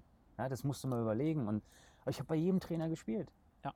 So, und das war für mich ähm, ja dann auch immer wieder schön und, und äh, na, auch zum Saisonbeginn wurde wieder ein Brasilianer geholt. Ne? Der erste, der rausgeschrieben wurde von den Medien, war ja, Herr Ramlo. Siehst ja, ist er dran. Mhm. Ne? Der wird eh nicht spielen und wo Emerson kam. Ne? Deswegen habe ich auch in Unterhaching nicht gespielt. Es war so, der Junge war richtig gut. Ne? Das war eine große Konkurrenz für mich und ähm, wir beide haben uns da mal so ein bisschen gefetzt. Und Ist auch völlig, ne, war alles so im Rahmen gewesen, Mhm. alles gut auch. Aber er hat da öfters gespielt als ich. Aber die, all die anderen Jahre, ne, da war, äh, habe ich mich immer durchgesetzt. Und das war für mich dann auch eine Bestätigung. Aber es gab wirklich die Anfangszeit, bis du mal das alles so verstehst, dieses, diese Medienlandschaft. Ne, durch Gespräche und, und wie der ganze Apparat so funktioniert. Ähm, da habe ich mich schon oft geärgert, weil es einfach unfair war. Weißt du, Mhm. das war so einfach ungerecht. Und, und die, die beurteilen mich, was, das stimmt doch gar nicht. Ne? So, und es gab wirklich Spiele, ich, der Trainer hat gesagt, dann, ich sage mal von den Noten jetzt her, ne? Mhm. Carsten, das war eine 2. Ne? Und ich Mhm. wurde aber in den Medien war es eine 4 oder eine 5. Und das war, ne? oder wenn du Bildzeitung Nationalmannschaft, du wirst als Flasche abgebildet. Mhm. Wie es ja, weiß ich, wann das letzte Mal war, als die Nationalmannschaft so als Flaschen äh, äh, oder als Gurken oder sowas. Ne? Mhm. Irgendwann, die Schubladen werden ja irgendwann wieder aufgemacht klar. und dann kommen die alten Geschichten wieder raus. Also werden nur neue Gesichter drauf gesetzt. Aber es ist halt nicht so schön, wenn du erste Seite bist und als Flasche dargestellt. Ne? Und dann hast du Kinder zu Hause und das oder die gehen in die Schule oder so. Und du fährst zur Tankstelle, du fährst zum Bäcker und jeder meint ja, er müsste dir eine mitgeben. Ne? Ja. Gerade in der Phase, wenn es nicht so läuft. Und 80 Millionen Bundestrainer, der Klassiker so. ja, und es gehört dazu, dass man Ja, darüber diskutiert, ja. habe auch kein Problem damit. Aber das ist nicht so einfach. Du nimmst es ja immer mit. Ne? Vom, von einer Tankstelle, vom Tankwart, äh, nimmst es mit zum Bäcker und, und weiß ich, dann gehst du in die Apotheke und dann kommt der nächste, du fährst zum Stadion, dann, dann stehen da bei uns, in Leverkusen waren ja nicht so viele Fans, ne?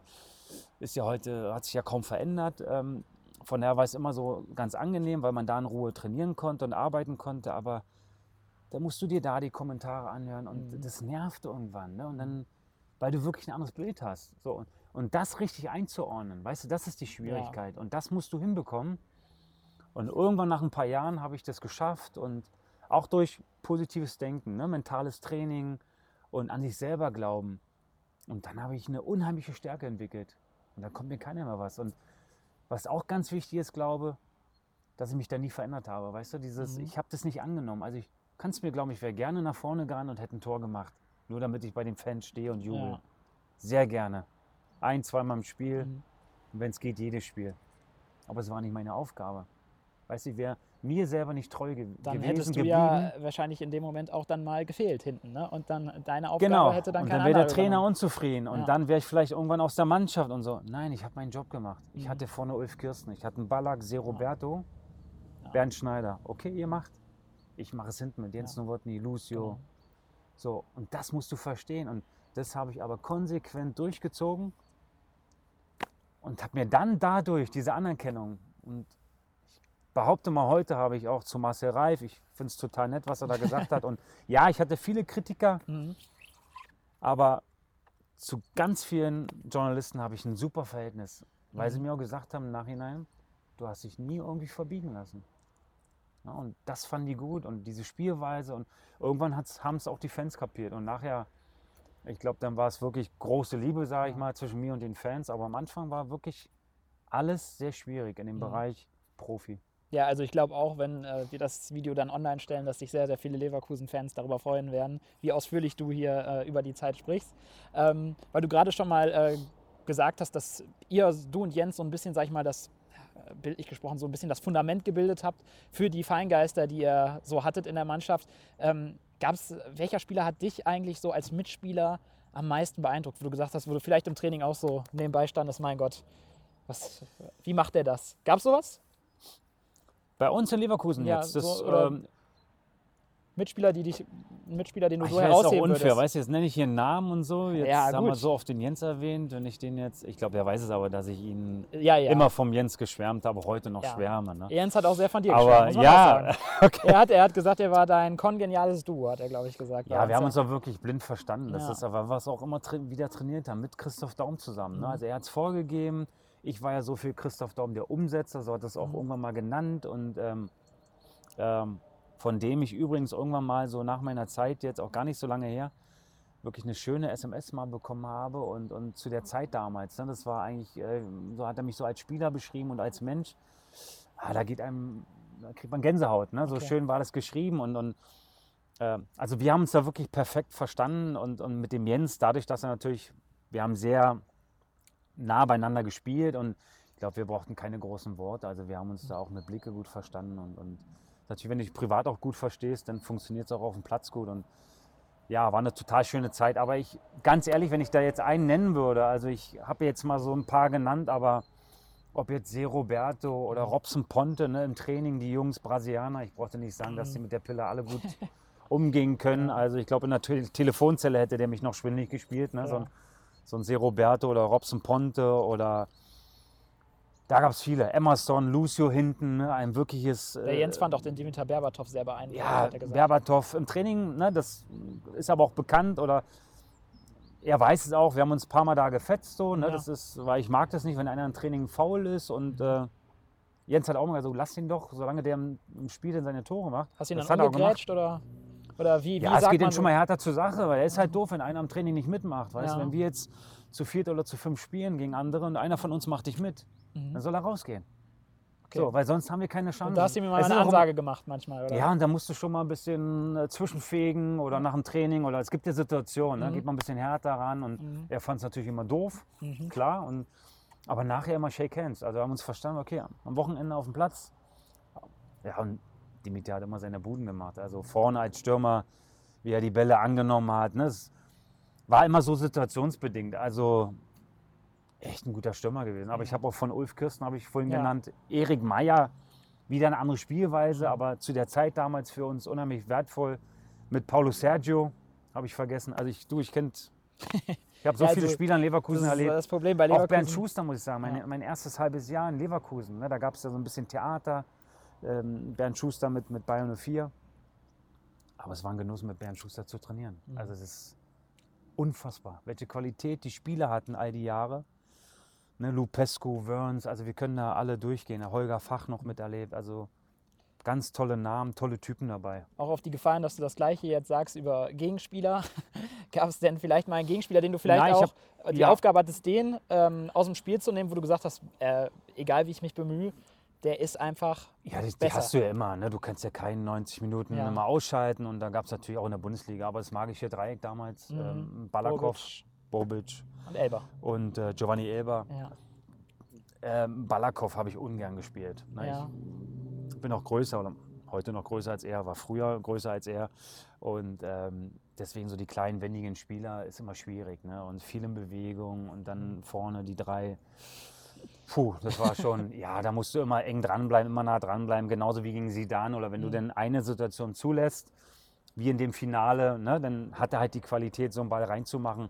Und genauso hatte die aber auch Balakov gehabt oder Elba oder Bobic. Also es, Fällt dir So. auch schwer, da jemand äh, rauszustellen, wo du, wo du jetzt sagst, das ist jetzt der eine, wo ich mir dachte. in Leverkusen jetzt bei uns. Nee, nee, nee, bei, bei deinen äh, Gegenspielern.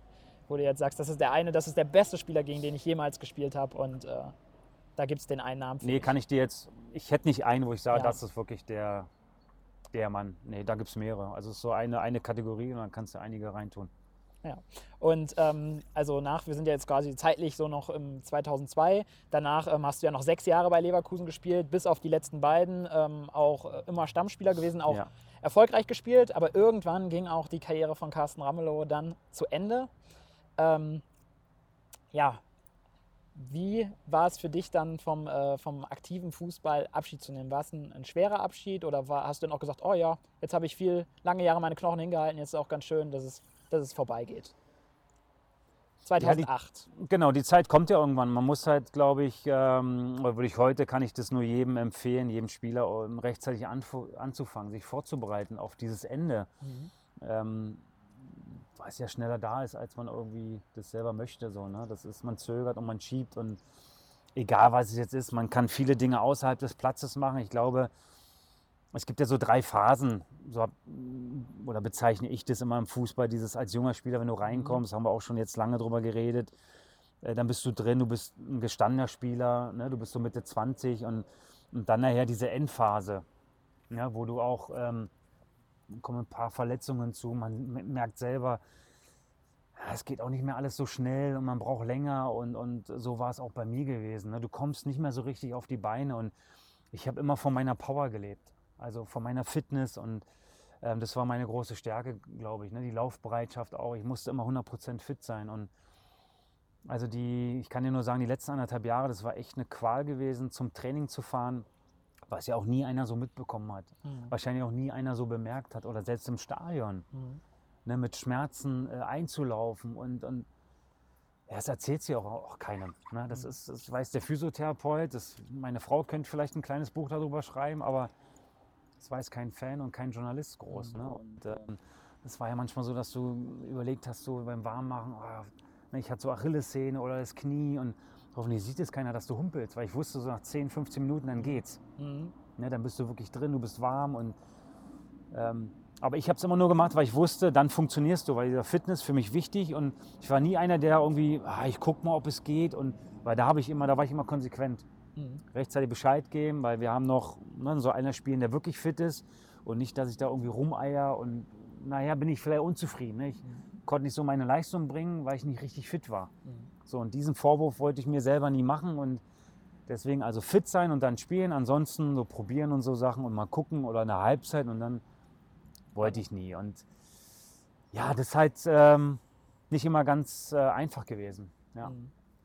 Also dann war die, war die Zeit vorbei und so wie ich das ja jetzt auch äh, da, rausgehört- genau. Du, mu du, Du musst halt konsequent sein. Und ich habe gesagt, ich, ich will nicht irgendwo dann noch zweite Liga und Mhm. irgendwie noch woanders hingehen. Auch sei dir selber gegenüber konsequent und triff eine Entscheidung, wann du aufhören möchtest. Und die einzige Option war, vielleicht noch nach Amerika zu gehen, auch alleine wegen der Sprache, auch Mhm. die Kinder, die Familie mitzunehmen. Das hätte ich gern gemacht, aber ich sagte ja die letzten anderthalb Jahre mit meiner Knieverletzung, ich bin nicht mehr so richtig in, Mhm. in die Gänge gekommen und das war alles schwierig und Ja. das wollte ich keinem mehr antun. Also mir selber nicht, meiner Familie nicht und äh, schon gar nicht dem Verein, wo ich dann hingehe. Und ähm, ich habe es eine Zeit lang beim Ulf Kirsten ausprobiert. Ne? Als, Stimmt, als Trainer wollte ich reingucken, genau. Sollte aber noch. Der Ulf hat sich das natürlich gewünscht, dass ich dann noch ab und zu mal spiele. Auch da habe ich gemerkt, nach einem halben Jahr, ich sollte öfter spielen, als ne, ich Mhm. gerne, also vorgehabt habe. Und ja, das war alles so nervig und schwierig und anstrengend. Und dann habe ich gesagt, Ulf, ich auch zum Verein nach einem halben Jahr, es geht nicht mehr. Jetzt wirklich konsequent Schluss machen. Und ich habe auch meinen Anschlussvertrag alles beendet. Ich wollte einfach auch was anderes machen. Weißt du, ich wollte raus aus diesem Fußballbereich und vielleicht war es so an der Zeit und durch die Gespräche, die ich hatte mit Bayern 04, war es auch irgendwie, hatte ich so ein Gefühl, vielleicht ist es auch besser, wenn du was anderes machst. Mhm. Ne? Man, man ist dann auch wie, solange du noch Leistung bringst, bist du eine Nummer. Ich war die Nummer 28, Ja. die immer marschiert ist. Und man muss dir im Klaren sein, wenn du da nicht mehr auf dem Platz stehen kannst, dann ist es auch schnell vorbei. Also Mhm. dann musst du gucken, wie es weitergeht. Das ist nicht so einfach. Also viele haben da auch Probleme Ja. kann man irgendwie schwer rüberbringen, ne? weil viele denken, ach, die haben genug Kohle verdient und das und ich selber kann sagen, okay, ich habe das ganz gut angestellt. Ne? Ich, Mhm. Für mich war mal wichtig, die Familie abzusichern und ich habe gut vorgesorgt. Aber nicht jeder kann das von sich behaupten und nicht jeder hat immer erste Liga gespielt. Weißt du, das ist und nachher, du bist Anfang 30, Mitte 30 und du hast noch ein langes Leben vor dir. Es muss noch weitergehen. Du brauchst eine Beschäftigung, du brauchst eine Aufgabe und da ist jeder anders gestrickt und da muss jeder seinen individuellen Weg finden. Und das ist oft schwierig. Genau, ähm, weil wir jetzt ja quasi nach deiner Karriere sind. Du bist auch immer noch, glaube ich, Vizepräsident der Vereinigung der, der Vertragsfußballer. genau, und ja. Da könnte ich mir jetzt vorstellen, dass der eine oder andere, das ist ja so eine Art, ist eine Gewerkschaft, kann man eigentlich sagen, für, für Fußballer. Genau. Und ähm, da könnte ich mir vorstellen, dass der eine oder andere sagt, wie Profifußballer eine Gewerkschaft, die verdienen noch so viel Asche. Ähm, warum Ja, brauchen die jetzt jemanden, der sich für Genau. sie engagiert? Das ist so, denk mal, Genau, das sollen wir jetzt noch mehr für die rausholen? Ja, ne? Die genau. verdienen schon genug. Ähm, warum, Ja. du hast es gerade schon angedeutet, warum ist es sinnvoll, auch jetzt deine Tätigkeit, dass man, dass Fußballer auch dann äh, einen Verband haben, der sich für sie engagiert? Also ich bin damals in die Gewerkschaft rein. Ich wusste auch gar nicht so richtig am Anfang, so, wo ich Kontakt zur Gewerkschaft hatte, was machen die eigentlich, was passiert denn da? Und ähm, habe mich natürlich mehr informiert im Laufe der Jahre, auch mehr mitbekommen. Und dann fand, fand ich es unheimlich ähm, wichtig und einfach ähm, aus Solidarität. Weißt du, wir sind Kollegen, ganz viele Fußballer, sag ich mal, erste, zweite, dritte Liga und noch weiter drunter die Ligen. Und ähm, wir müssen zusammenhalten, weil es gibt ganz viele und vor allem spannende Themen, ähm, die du nur gemeinsam bewältigen kannst. Und ähm, ne, wir reden von fairen Arbeitsbedingungen. Auch in anderen Ländern ist es natürlich extremer. Wir haben hier schon tolle Arbeitsbedingungen, aber ähm, es gibt ja ganz viele Themen, die wir haben, auch angefangen im Jugendbereich. Ne? Wie wird so ein Spieler vorbereitet, wenn er ein Profispieler wird? Was gehört alles dazu? Angefangen von Arbeitsverträge, Spielerberater. Dann haben wir ja auch Themen wie, wie Spielmanipulation, ist ja nach wie vor ein Thema in Deutschland. Die, die Leute kriegen es halt nur nicht mit. Ne? Ähm, Anti-Doping, also wie gehe ich damit um? Also die ganzen Phasensituationen, die habe ich ja miterlebt. Und einfach, ähm, das möchte ich, wenn möglich, den jungen Spielern noch vermitteln. Und ähm, deswegen sind wir da. Also wir sind eigentlich für die Spieler da. Wir sind die Stimme der Spieler. Und ähm, es geht darum, dass wir da noch mehr zusammenhalten, wie es auch in anderen Ligen, zum Beispiel in England so ist. Und, und da sind die noch, noch größer äh, aufgestellt als wir hier in Deutschland. Und ähm, wir sind nicht unbedingt für die, ich sag mal, Müllers da ne, oder, oder äh, für Marco Reus oder wo alle denken, ja, die haben doch schon genug, was, was wollen die ja noch mehr für die rausholen? Ich habe gerade erwähnt, es gibt ja ganz viele Ligen und wir sind für jeden Spieler da. Und man glaubt es ja nicht und man bekommt es ja auch nicht so mit, weil je tiefer man geht, umso größer werden die Probleme. Und da haben wir halt nicht mehr so tolle Arbeitsbedingungen. Und da laufen teilweise Dinge ab, die nur wir als Gewerkschaft so mitbekommen und die einfach nicht in Ordnung sind. Und da müssen wir wirklich einen Weg finden für den Spieler, auch für den Verein, ja, dass alle letztendlich zufrieden sind. Und, und es geht nicht darum, noch mehr Geld rauszuholen. Und so, aber wir, der Fußball verändert sich, kriegen wir alle mit. Und da wollen wir natürlich auch ein bisschen mitreden als Gewerkschaft. Und manchmal werden auch Regeln aufgestellt oder, oder ähm, andere ja, Dinge werden überlegt, wo man einfach sagt, ähm, manchmal kann man das nicht so nachvollziehen. Und ich glaube, da ist es wichtig, dass man da auch mitreden kann. Und ja, da sind wir als Gewerkschaft da. Und darüber hinaus haben wir noch be bestimmte Serviceleistungen, die wir anbieten für die Spieler. Und ähm, ja, deswegen glaube ich, ist es eine ganz wichtige Sache. Und ähm, für mich, ne, wenn ich da noch einen Teil dazu beitragen kann, meine Erfahrung ein bisschen weitergeben kann, da mache ich das sehr gerne und bin nach wie vor dabei. Und ja, so sieht's aus. Genau, aber ähm, bei deiner aktiven Karriere hast du auch ein paar, ähm, ja, wie soll man sagen, ein paar Sachen gesammelt, die ähm, wir jetzt dann auch noch mal kurz hier in, die, in das Interview mit einfließen lassen. Und der Martin steht schon bereit ähm, und kommt jetzt Ja, rein. genau. Ähm, ja, wir haben ja schon lang und breit über, Soll die, ich dir, kannst du ruhig, Ola, stell die ein bisschen hin so. Genau, ich nehme dir das ab. über deine Karriere Genau. gequatscht. Ähm, Ja. Finde ich echt cool, dass du da uns noch was mitgebracht hast.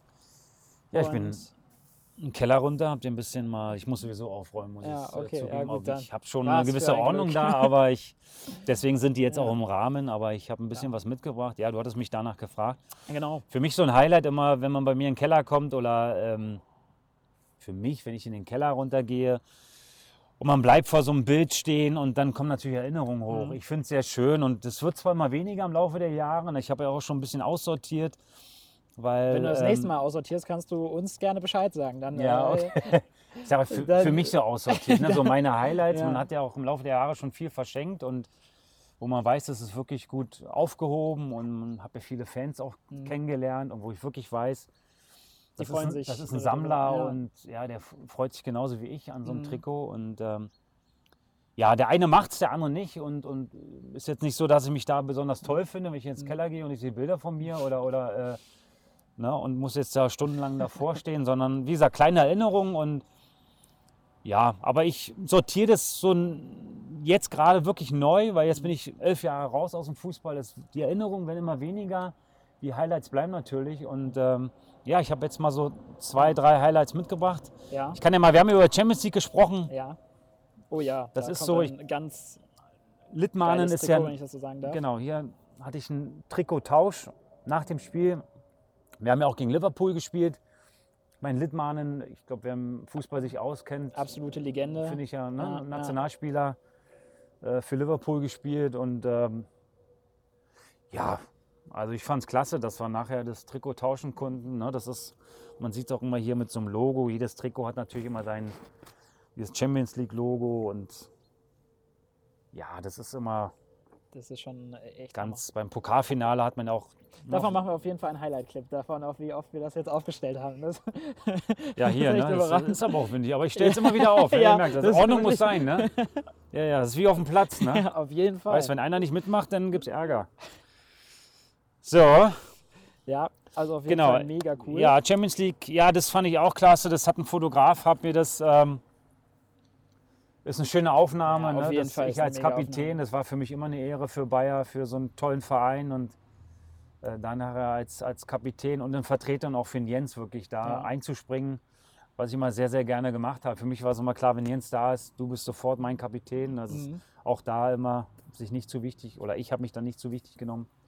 Und diese Szene mit, das ist Raul, also ich glaube, kennt man aus Madrid. Kennt man auf jeden Fall. Hat ja auch bei Schalke bei uns in der Bundesliga äh, ein bisschen gespielt. Also Und vielen Leuten da auch Freude bereitet. Genau, ja. Irgendwann habe ich ihn erwischt, dann hat er mir das mal signiert. Ah. Und da, genau, originale Unterschrift. Und hier unten kann man vielleicht, weiß nicht, ob man das gut erkennen kann, zu Hause gegen Manchester United in der Bayer Arena. Wimpeltausch mit äh, David Beckham. Ja, Auf jeden Fall auch ein absolutes äh, Das, äh, Highlight. Und Ja, total. Also das ist so aus den Champions League Spielen. Genau. Dann haben wir über die WM gesprochen. Da habe ich dann auch mein WM-Trikot. Das habe ich schön eingerahmt.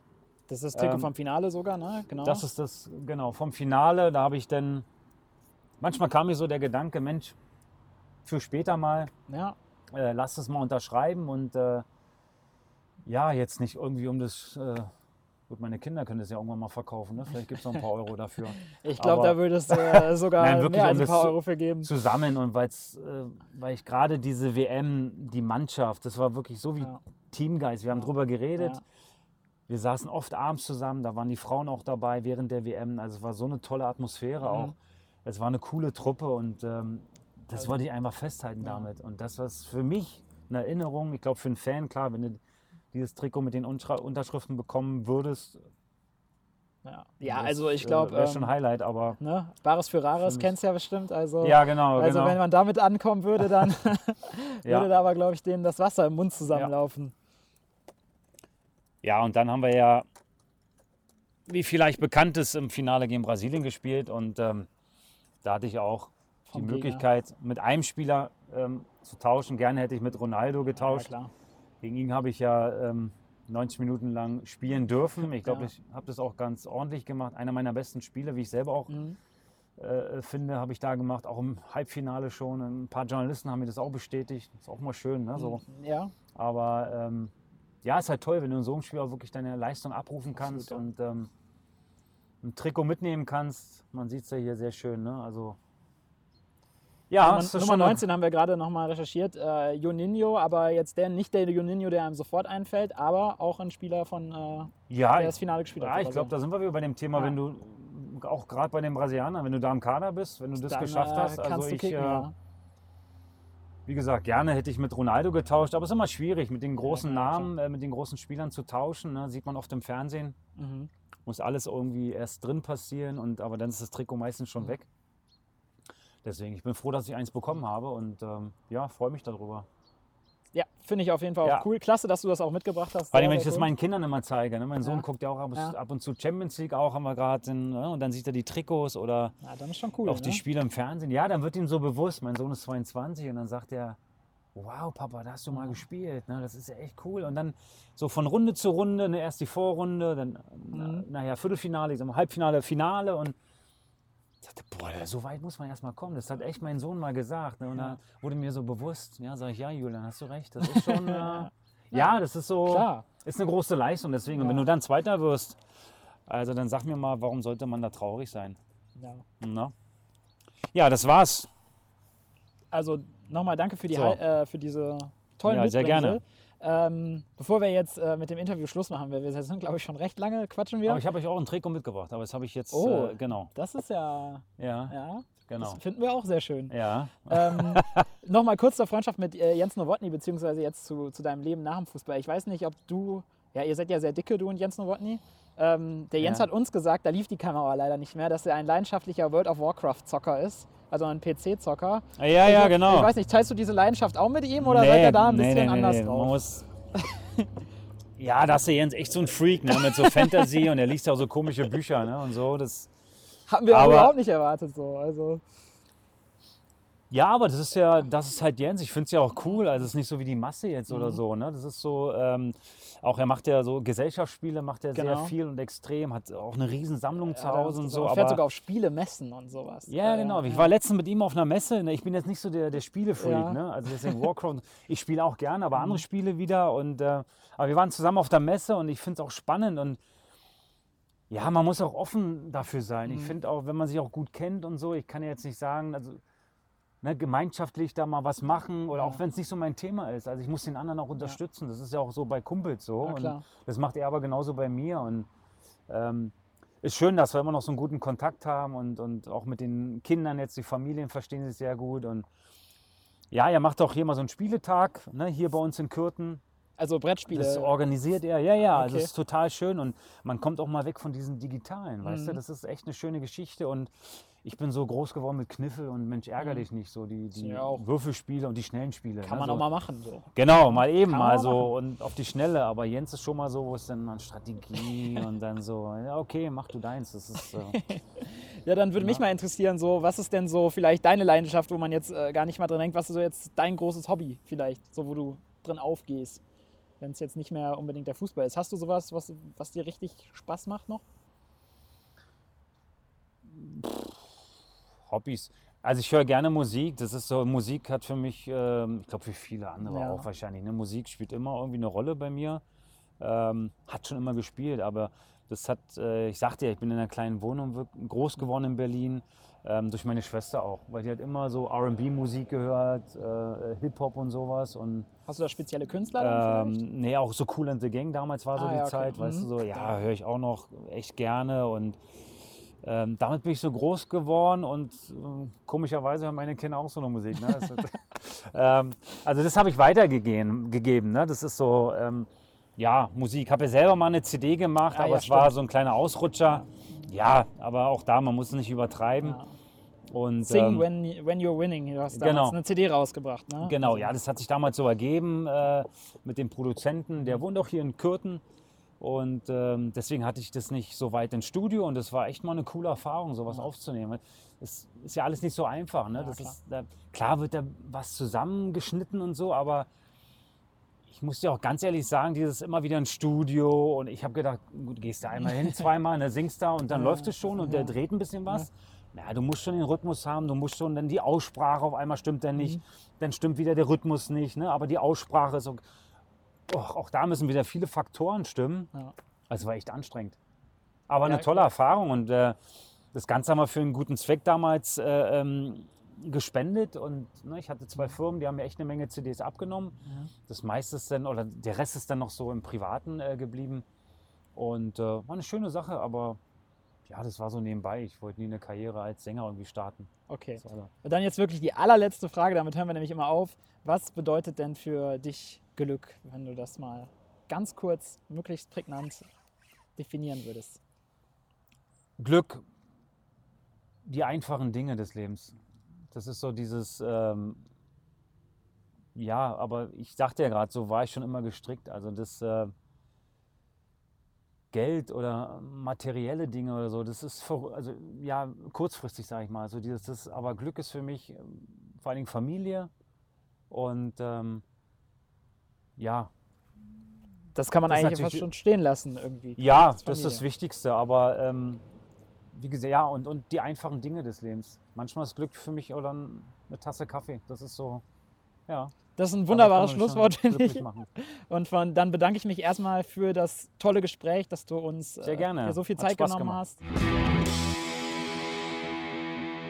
Das war das große Interview mit Carsten Ramelow bei uns. Wenn ihr mehr zu Carsten und unseren anderen Kultkickern wissen wollt, dann schaut doch bei kultkicker.com vorbei oder auf unseren Kanälen auf Instagram, YouTube und Facebook. Das war's auch schon wieder von mir. Gleich kommt zum Abschluss, wie gewohnt, die Kategorie zwischen dem Pfosten mit Kalle in der Hauptrolle.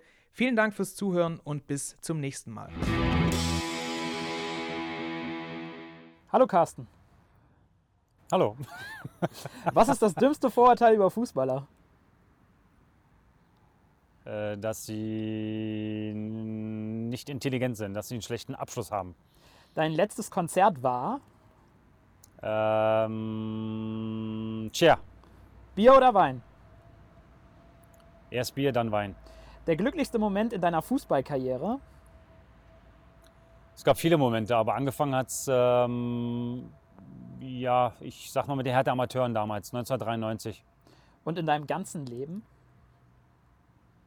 Boah, der schönste Moment. Eieiei. Ähm, WM-Finale, ja, das Highlight schlechthin. Wofür gibst du zu viel Geld aus? Ähm, für DVD-Filme. Blau oder rot? Hm, blau. Dein Lieblingsspieler? Jens Nowotny. Grüße an Jens. Was war dein Spitzname in der Mannschaft? Kalle. Du hast einen Wunsch frei. Was wünschst du dir? Ich will nur gesund bleiben. Wann hat eigentlich Jens Nowotny Geburtstag? 11.01.74. Immer wenn ich Fußball gucke, dann Freue ich mich am Anfang, manchmal bin ich genervt, schalte aus und ähm, manchmal gucke ich gar nicht. über was kannst du lachen? Über eigentlich jeden Blödsinn. Wann hast du das letzte Mal über dich selbst gelacht? Auch des Öfteren. Ich glaube, heute Morgen vom Spiegel. Wer ist der beste deutsche Sechser aller Zeiten? Der steht hier vor der Kamera. Stadt oder Land? Äh, Land, bin Landei geworden. Erst Stadt und dann Land. Wann musstest du dein letztes Autogramm geben?